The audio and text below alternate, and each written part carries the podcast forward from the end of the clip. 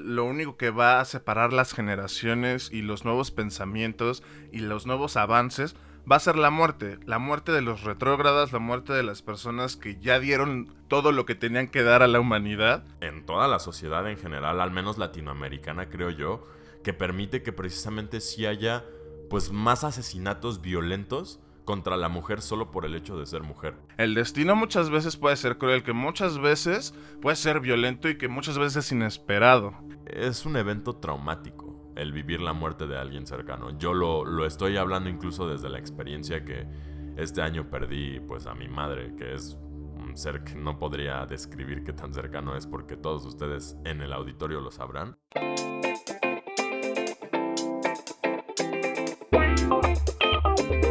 El Toque Mágico, un podcast para todos acerca de todo. Con Luis Hurtado y Francisco Cruz.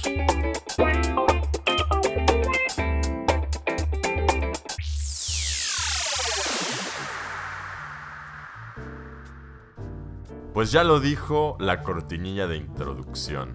Este es El Toque Mágico con Luis Hurtado y Francisco Cruz. Y el día de hoy vamos a continuar con estos temas que se van entrelazando. Pero primero vamos a dar las redes sociales. ¿Tú cómo estás en, redes sociales, Luis? En redes sociales me pueden encontrar como L Hurtado95 en Instagram y TikTok, que son básicamente las redes donde me comparto. Perfecto, a mí me pueden encontrar en Twitter como John Frank Mulder o en Instagram como Jacksbeat. ¿Y qué onda, Luis? ¿Estás listo para el tema del día de hoy? ¿Estás con la energía suficiente para tocar este tema tan delicado, creo? Pues más que delicado, creo que tiene una carga emocional muy importante y definitivamente estoy listo. Fue necesario para hacer esta grabación, este podcast, prepararme mentalmente ya que el tema es bastante afín, no solo con nosotros en general, sino conmigo particularmente como persona. Y pues nada, dime, ¿de qué se trata este sombrío, este pesado tema, este peculiar? Este peculiar tema es la muerte. Y bueno, había algunas personas que me habían estado diciendo que les gustaría que tocáramos la muerte, sobre todo por lo que dices, ¿no? La, la actualidad en la que vivimos, esta nueva normalidad que todos los días nos muestra muertes en las noticias. No hay un solo día que no escuchemos esta palabra y que la tengamos latente en nuestra cotidianidad, en todo lo que hagamos. Si de por sí está siempre ahí, actualmente creo que está todavía más en la boca de todas las personas. No sé qué opinas tú. Opino exactamente eso y es una de las cosas que yo quería mencionar principalmente con respecto al tema del coronavirus, pandemia y demás cosas horribles que están aconteciendo en el mundo últimamente. Lo gracioso, y puede resultar un poquito estúpido mencionarlo, quizás redundante, pero creo que de todas maneras es muy atinado el ponerse a pensar por un momento, el darse el chance de reflexionar y darnos cuenta que en realidad con todo esto del coronavirus y todo, a lo que le tememos realmente es a morirnos del coronavirus.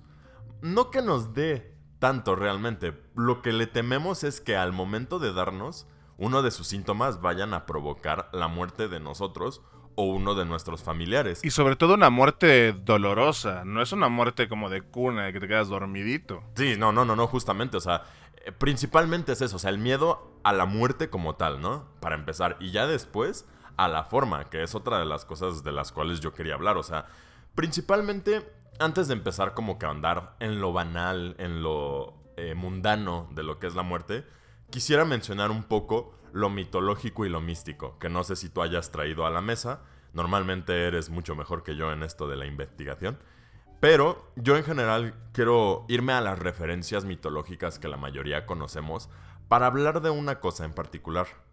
La muerte es algo que está en boca de todos, naturalmente, porque es la única certeza que tenemos absolutamente todos. Entonces, evidentemente, cualquier mitología, religión, eh, forma de pensamiento, filosofía, ha contemplado la muerte dentro de sus filas. ¿Tú qué onda? ¿Qué tienes que decir respecto a esta declaración?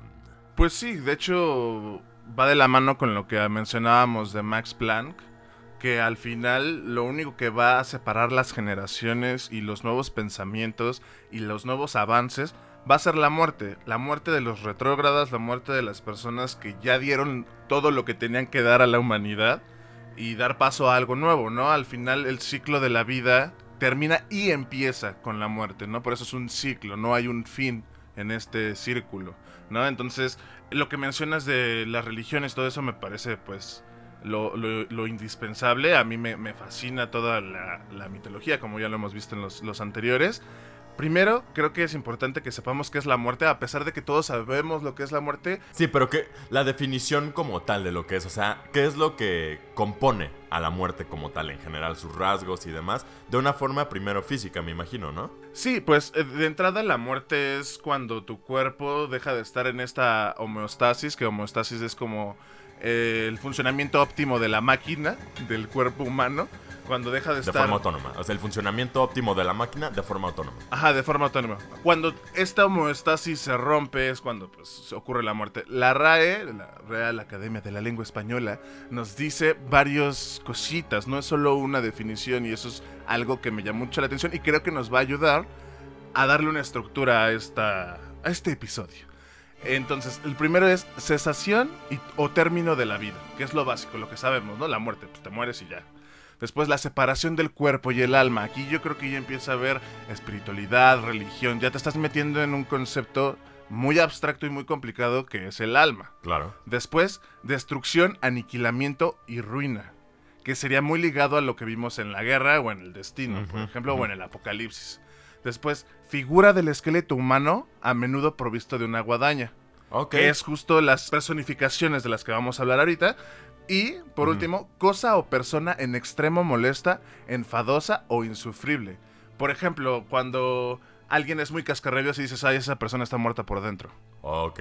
No necesariamente es que esté... Muerto. Muerta, no perdió su homeostasis, sino está como marchita. Y es enfadoso ese marchitamiento de la persona, ¿no? Ok, ok, ok, ok. Entonces, pues, de los figuras, personificaciones, supongo que vas a hablar de los japoneses, ¿no? Pues de los japoneses, de los destinos que se encuentran en la muerte a lo largo de todas las religiones, por ejemplo, el Valhalla, eh, que con los vikingos, por ejemplo, que si tenías una muerte en batalla, te ibas a ir al Valhalla a beber por la eternidad y estar en un festín por la eternidad lleno de gloria y canto sobre ti y demás.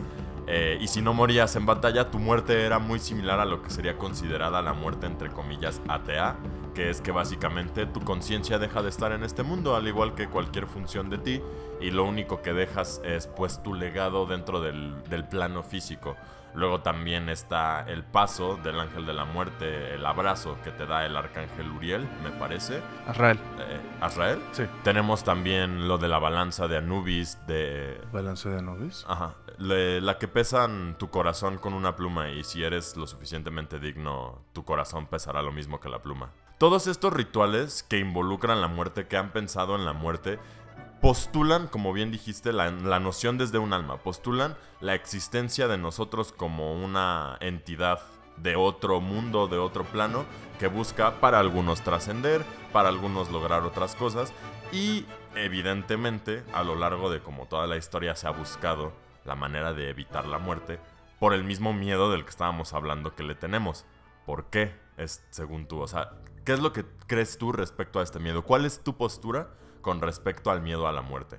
Pues primero porque vemos cuando, cuando es nuestro primer acercamiento a la muerte, nos damos cuenta de que ya no hay vuelta atrás. No es como en un videojuego que hay game over y le das restart.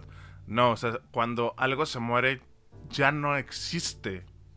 En teoría sí existe, en teoría nos podemos ir a cosas físicas, químicas, de que la materia no se crea ni se transforma, no se crea ni se destruye, solo se transforma, pero la esencia, esta alma que vemos, que decimos de la espiritualidad, es lo que nos hace tener miedo, el no saber si la conciencia que tenemos actualmente va a trascender a ese sufrimiento que tenemos que cruzar, porque al final nos han enseñado que la muerte o la descomposición del cuerpo lleva un sufrimiento con, con ello. No importa si te mueres de muerte natural, tuviste que envejecer y con el envejecimiento vienen sufrimientos, ¿no? Entonces, como decíamos en los anteriores, en el Apocalipsis, la religión, se inventan estas historias para poderle explicar a los niños, a las personas que asimilen que la muerte es inevitable, pero que no necesariamente es malo.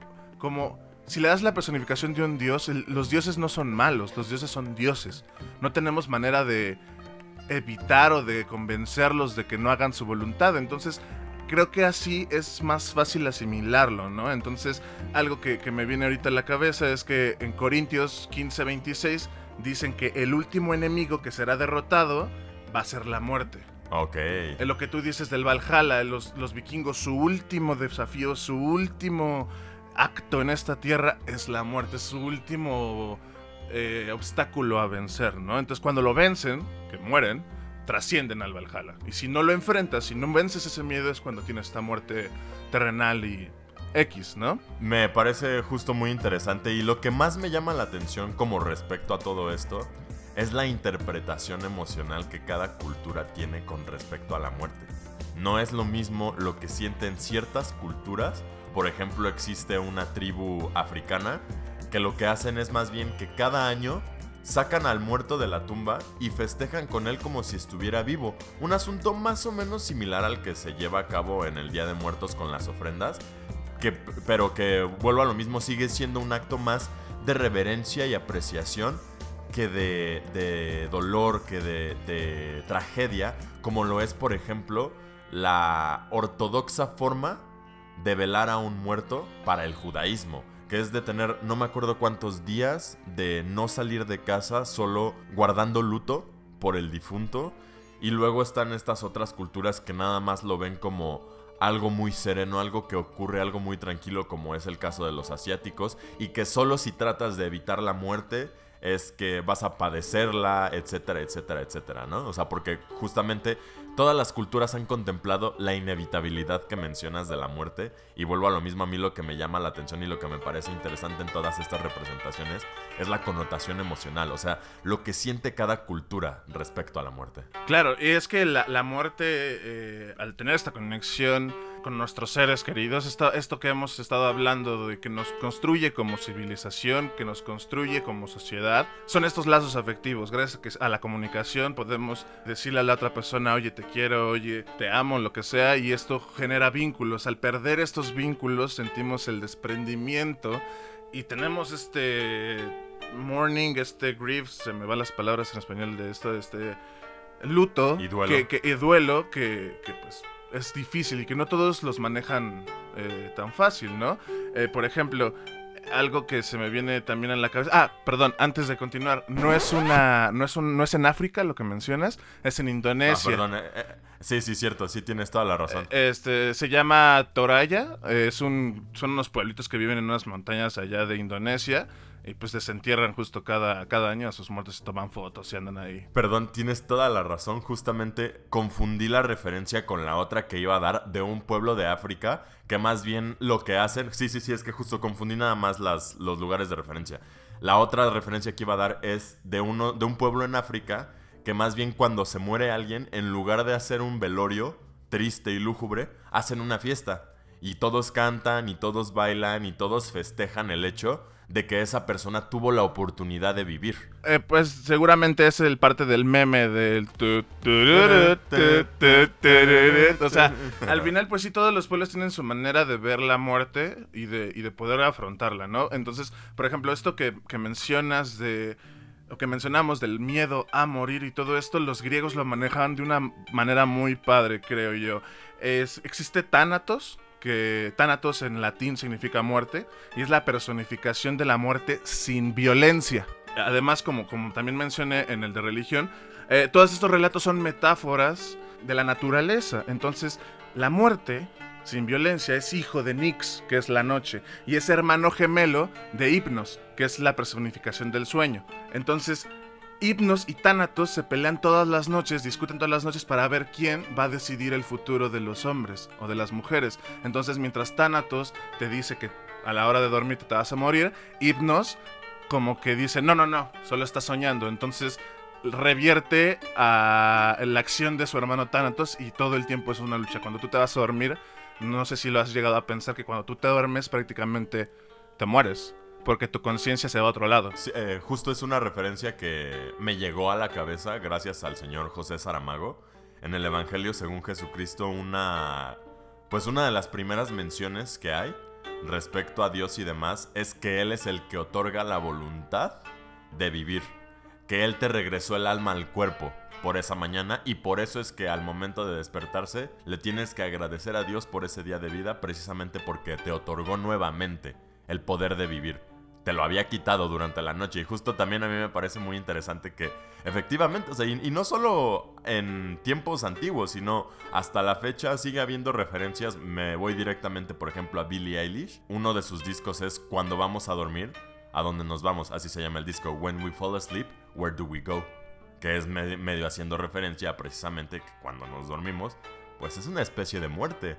Realmente, ¿qué tan diferente puede ser? O sea, porque precisamente también al estar muerto, le decimos descansar en paz o estar en paz. Claro, y sobre todo porque no sabemos esto, ¿no? De qué hay después de la muerte. A lo mejor es igual que estar dormido, a lo mejor hay tantas posibilidades de lo que podría pasar después de que realmente podemos darle demasiadas explicaciones, demasiadas metáforas o demasiadas personificaciones a, lo que soñamos, ¿no? Y ahí está el infierno, el paraíso, el Valhalla, etcétera, etcétera, ¿no? Entonces, por ejemplo, algo que también mencionas lo de Anubis y estos rituales, el Día de Muertos, por ejemplo. El Día de Muertos es parecido a lo de esas tribus en Indonesia o en África, el hacer la fiesta, el hacer la conmemoración de que tus muertos posiblemente no se han ido, que posiblemente nos están cuidando, que posiblemente siguen aquí, ¿no? Sin embargo, por ejemplo, los griegos, ya después de que está esta muerte sin violencia, también está Keres, que son las personificaciones de la muerte violenta. Las Keres son las hermanas de las Moiras. ¿Te acuerdas quiénes son las Moiras? Ay, las de... Bueno, me imagino que estás haciendo el guiño a la referencia de Hércules, ¿no? Las que tienen el, único ojo que comparten. Exactamente, entonces las Keres son la muerte y violencia que son hermanas gemelas del destino. Entonces ahí también hay una metáfora de cómo el destino muchas veces puede ser cruel, que muchas veces puede ser violento y que muchas veces es inesperado que por más que queramos predecir y por más que nos cuidemos y por más que hagamos, no sabemos cómo vamos a morir y esa es una de las incógnitas que nos produce miedo. Y, por ejemplo, no sé si conoces a Caronte. Sí. Caronte es esta personificación en el Hades que cruza el Aqueronte que es este río de almas. El río de las y, almas. Y para poderlo cruzar tú tienes que pagar un óbolo. Un óbolo es como una sexta parte de un dracma. Un dracma es como decir dólar, pero en, Grecia en esos este, tiempos, ¿no? Y si no podías pagar esto, o sea, si tú te llevas y llegabas con Caronte y no tenías la moneda, tenías que vagar 100 años en las costas de la Caronte hasta que Caronte decía, bueno, ya, vente sin pagar. Ok. ¿No? Entonces también es como como tú vivo, tienes que hacer tu ritual para que tú muerto tenga una posibilidad de que este proceso sea menos doloroso, ¿no? Ok. Ahorita estamos hablando mucho de todas estas referencias mitológicas, filosóficas, perspectivas respecto a la muerte y demás, pero antes de seguir hablando de las cosas que investigué, que leí y demás, te quería preguntar directamente a ti. En la hipótesis de que fuera lo que se te diera tu regalada gana, ¿cuál sería la muerte que tú elegirías? ¿A dónde te irías? ¿Cómo sería tu muerte? ¿Sería atea? ¿La muerte aquí o, irme? ¿O a dónde llego? No, no, no. Eh, ¿Cómo, te mueres? Justamente, si te mueres, ¿te gustaría llegar a algún lado? ¿Te, gustaría reencarnar? ¿Te gustaría solo dejar de existir como es la muerte atea? O sea, ¿qué es lo que a ti te gustaría? Pues de entrada de morirme, no me. No hay ninguna muerte que yo haya pensado que diga, ah, sé si me quiero morir. Realmente no. O sea, creo que la que todos queremos es de viejitos estando dormidos. Pero bueno. Eh, ¿A dónde llego? Pues. Yo. lo que más he creído a lo largo de mi vida creo que ha sido en el karma el Dharma y la resurrección. Eh, no resurrección tipo cristiano, sino resurrección tipo hinduismo, budismo, y así. Estas doctrinas que te dicen que pues mientras más actos buenos hagas, más escalas en este estrato espiritual o cósmico, no sé cómo decirlo, y, y sales del maya. ¿No? El maya es como la Matrix, esta ilusión de la realidad eh, el karma, mientras más karma acumulas, más te atrapas en el maya, ¿no? Entonces es, algo bastante padre. Y el Mara, que esto es del budismo, el Mara es como el diablo, por así decirlo. El Mara es como esta entidad que intenta que no alcances la iluminación y el ego, y que de hecho se le aparece a Gautama, a, a Buda, para que él no llegue a la destrucción del ego, ¿no? Entonces creo que por ahí va Yo ahí sí lo siento. Creo que es, eh, es muy difícil realmente visualizar hacia dónde. No sé, tú, tú hacia dónde vas a irte. ¿A, qué cielo te vas a ir?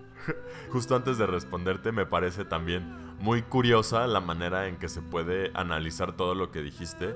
Que por ejemplo, el Mara represente este impedimento de llegar a la deconstrucción del ego. Yo lo estoy viendo, o sea, en lo que lo estabas diciendo, efectivamente es algo muy complicado de digerir pero yo lo estaba tratando de como analizar desde la perspectiva terrenal, desde la perspectiva mitología, desde la perspectiva esto es una forma de explicarle al ser humano la manera de ser.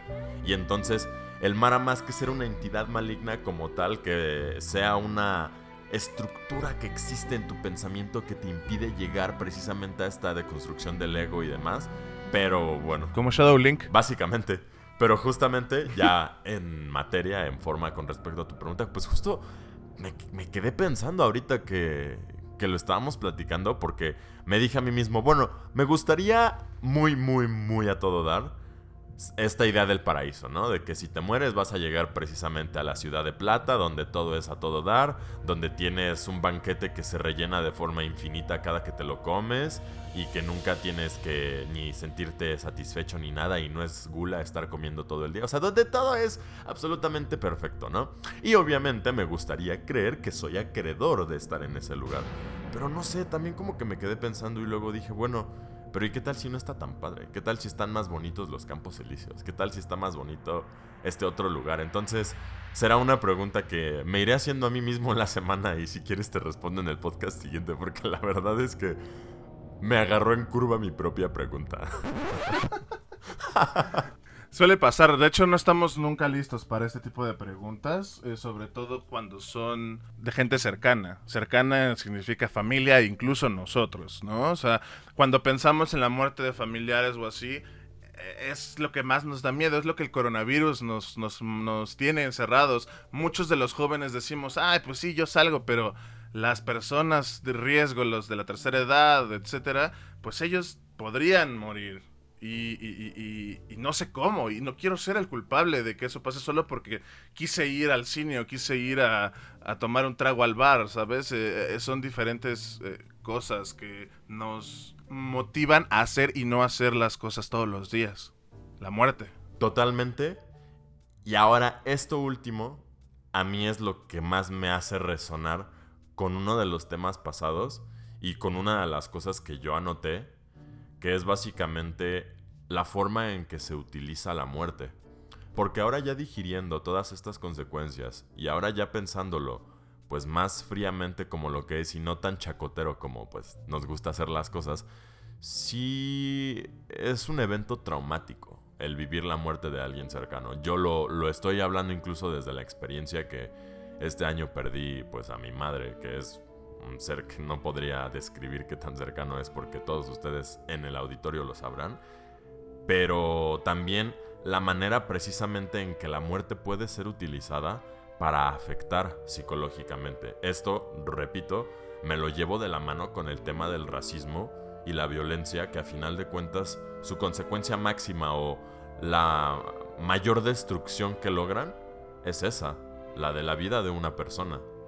Y pues no sé, o sea... No, sí, o sea, realmente cuando se usa la muerte como un arma para intimidar o para poder doblegar o imponer tu voluntad, como veíamos en, ciencia y en los anteriores, eh, por un lado está esto que mencionas, ¿no? La muerte de tu mami, estas cosas que no podemos evitar. Pero por otro lado están las, estas muertes violentas, estas muertes que nadie pidió, que fueron provocadas por alguien o por algo, por un suceso, por una mala decisión o una decisión... O por un sistema... Un sistema, exactamente. Una ideología, o sea, perdón, aquí sí abordando el tema que nos da miedo tocar, el sistema machista que existe en toda la sociedad en general, al menos latinoamericana creo yo, que permite que precisamente sí haya pues más asesinatos violentos contra la mujer solo por el hecho de ser mujer. Por nombrar nada más un ejemplo de una ideología asesinando. Y, lo peor de todo es que no solo se puede usar en contra de la persona a la que quieres convencer o lo que sea, sino puedes usarlo en contra tuya para el mismo propósito. Por ejemplo, cuando estas parejas que se pelean y que llega un momento en donde le dicen no me dejes y se le arrodilla y si me dejas me mato, me corto aquí las venas en tu cara, de, no me dejes. O sea, es usar esta manipulación de voy a llegar hasta el último recurso que es terminar con mi vida para convencerte a ti de no hacer algo. Lo cual se me hace muy perdón, pero eh, no, no sé qué están pensando estas personas cuando te amenazan de esto de que vas a decir, oh sí, una persona muy coherente me está diciendo que se va a suicidar, ah, voy a quedarme con esa persona. Pero eh, al final de cuentas estos suicidios también, ¿no? Es algo que me habían comentado, que querían que tocáramos los suicidios que se están dando a, raíz de la falta de dinero, de trabajo, de estos sistemas que mencionas que oprimen a la, a la sociedad y que nos llevan a esta locura de querer cometer suicidios, de querer eh, ser tóxicos con todo lo que nos rodea porque estamos envueltos en una cultura de violencia y de muerte, ¿no? Es precario el tema justo ahorita, primero con lo que mencionas anteriormente de esta excusa del suicidio para chantajear emocionalmente, pues sí, definitivamente yo concuerdo que es reprobable, pero con esto abordo otro de los temas que yo quería como tocar, que es precisamente el uso de la muerte, esto que mencionas de que muchas personas consideramos, y digo consideramos porque yo he sido partícipe de ello, la muerte como una solución a, todos los problemas. Y es que justamente si te vas al pensamiento de que la muerte es atea y, y, simplemente ahí te vas a quedar, pues sí, es medio egoísta, lo único que dejas es sufrimiento para la gente a la que le importabas, pero a fin de cuentas, dentro de una concepción egoísta, es una solución que sí se ve muy posible. Y justo esto es solo uno de los usos de la muerte, ¿no? O sea, el suicidio ya sea como una forma de protesta, como la autoinmolación, el suicidio como una forma de terminar o al menos de pensar que se terminan los problemas, etc, etc. Pero ¿qué otras formas se tiene de utilizar la muerte? Pues por ejemplo, como decíamos, la definición de la RAE, esta destrucción, aniquilamiento, ruina, la muerte en masa, por ejemplo, la guerra, esta imposición, el terrorismo, la, religión, incluso las cruzadas, la yihad, las guerras floridas, esta amenaza en masa de que no solo te va a afectar a ti, va a afectar tu legado entero. Imagínate miedo de sentir que no solo tú te vas, sino cualquier registro de la historia en donde aparezca tu nombre o el de tu familia o el de país en sí, o sea, todos estos países que han desaparecido, naciones enteras que han caído, reconstruido, vuelto a caer, se han cambiado de nombre, han sido conquistados, reconquistados, todos estos cambios que la sociedad y la civilización ha ido experimentando a lo largo de todos los siglos de, que llevamos en este planeta, eh, gracias a los extraterrestres, y eh, nos, nos, nos mantienen la muerte, todo el tiempo la muerte, la muerte, la muerte. Creo que este, por eso fue un, tema que, quise abarcar para este capítulo 19, y que era importante que fuese el 19, no por el número en sí, sino porque es como el final. ¿Por dónde está colocado? Ajá, por dónde van todos los otros temas. Exactamente, es como, como la cola que también es el inicio. Entonces, podríamos seguir hablando mucho de la muerte, pero vamos a seguir llegando a a círculos. No sé qué opinas. Es, siempre dar vuelta al círculo porque es algo, a diferencia de los demás temas, que de plano no podemos ni inventar. Claro. Porque la religión, por lo menos, sabemos que la lluvia y el fuego, y, o sea, tenemos explicaciones racionales para todo eso y le damos una fantástica que complementa, que complementa, más no que explica al 100%. La muerte en sí es... Sí, justo, ni la ciencia tiene la certeza respecto a lo que es en general la muerte. Y esto también regresando un poco a un tema anterior que era el soplo divino porque pues justamente la ciencia no tiene a ciencia cierta, a ciencia cierta. La ciencia no tiene a ciencia cierta explicado correctamente por qué es que tenemos conciencia. Existen teorías, como lo hemos dicho, pero a fin de cuentas Todas estas son teorías, no hay realmente algo 100% comprobado respecto a lo que es. Tenemos sí el entendimiento de lo que son el cese de las funciones neuronales, eh, etc, etc, etc. Pero el evento, la muerte como tal, a pesar de que no lo... Es, es curioso, a pesar de que no lo tenemos explicado, todos lo tenemos muy bien entendido. Y esto incluso haciendo referencia, por ejemplo, a animales. Estoy ahorita pensando en cuervos. No sé si sabías que los cuervos en realidad se reúnen alrededor de un cuerpo, de otro cuervo que haya muerto. Antes se creía que para hacer una especie de funeral, pero después se dieron cuenta que en realidad quizás lo que estaban haciendo era ver o determinar si había muerto por alguna causa que representara una amenaza para la parvada. O se ha visto rituales de elefantes que se reúnen alrededor del cadáver de un elefante para hacer una especie de, pues, ritual, como lo acabo de decir, o, u ofrenda, o, no sé, o sea, de, duelo alrededor y, no sé, o sea... Sí, o sea, la muerte, creo yo, sí se puede también ver o sentir, oler, percibir. Nuestros cinco sentidos pueden acercarse a la muerte y, eso nos pone tensos, ¿sabes? O sea, nos, nos hace sentir en un estado de alerta, de incomodidad, de tristeza al mismo tiempo. Porque, por ejemplo, hay gatos, se ha visto que en hospitales hay ciertos gatos que tienden a ir con pacientes que están por morir.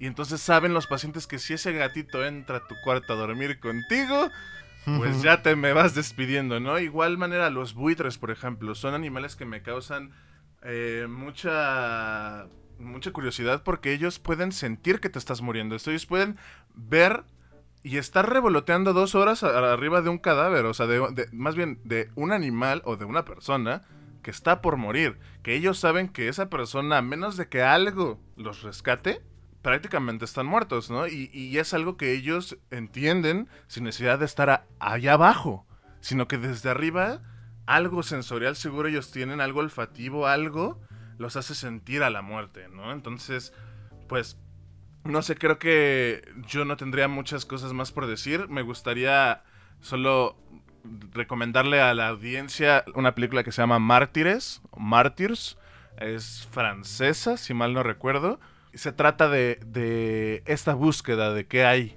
del otro lado de la muerte. Solo que recomiendo discreción con esta película, ya que tiene escenas un poquito fuertes. Y también me gustaría recordarles que Gandalf, el blanco, en el retorno del rey, cuando están perdiendo la batalla ahí en, en Gondor, Pippin le dice, no, pues yo no creí que, que así fuese el final, ¿no? Que así nos fuésemos a morir. Y entonces Gandalf le dice, ¿final? No, este no es el final de la jornada. Eh, la muerte es, solo es otro camino que todos recorren. La cortina de lluvia gris del mundo se abre y se transforma en plata y cristal. Y después lo ves. ¿Qué, Gandalf? ¿Qué ves? Blancas costas y más allá. Un país lejano y verde, a la luz de un amanecer. Oye, no es tan malo. No, no lo es.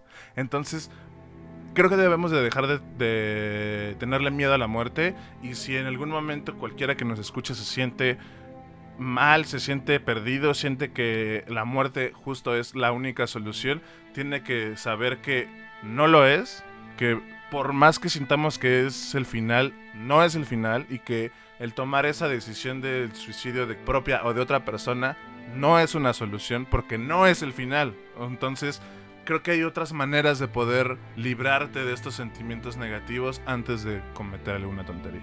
Pues yo sí tengo algo más que decir antes de cerrar, solo una cosa. Que ahorita estabas mencionando que cuando vemos las señales de muerte y, demás nos causa incomodidad y demás. Y yo te diría que no, que hay ciertas perspectivas en torno a la muerte que todos tenemos ciertamente viciadas, de alguna u otra forma, para un lado. Lo que estoy diciendo particularmente aquí es haciendo referencia a los insectos. Tú no tienes reparo alguno en darle muerte a una cucaracha que pasa por tu casa. Yo tampoco. Hay personas que tienen un nivel ético, moral, me atrevería a decir, superior, y que son capaces de controlar ese impulso de hacerlo. Es justo, lo menciono por la importancia que tiene de todas maneras contemplar eso que sigue siendo muerte. Y pues justo, o sea, que también la gente se ponga a pensar en la manera en que interactuamos con la muerte día a día. ¿Qué tan cerca la tenemos? ¿Qué tan lejos está de nosotros?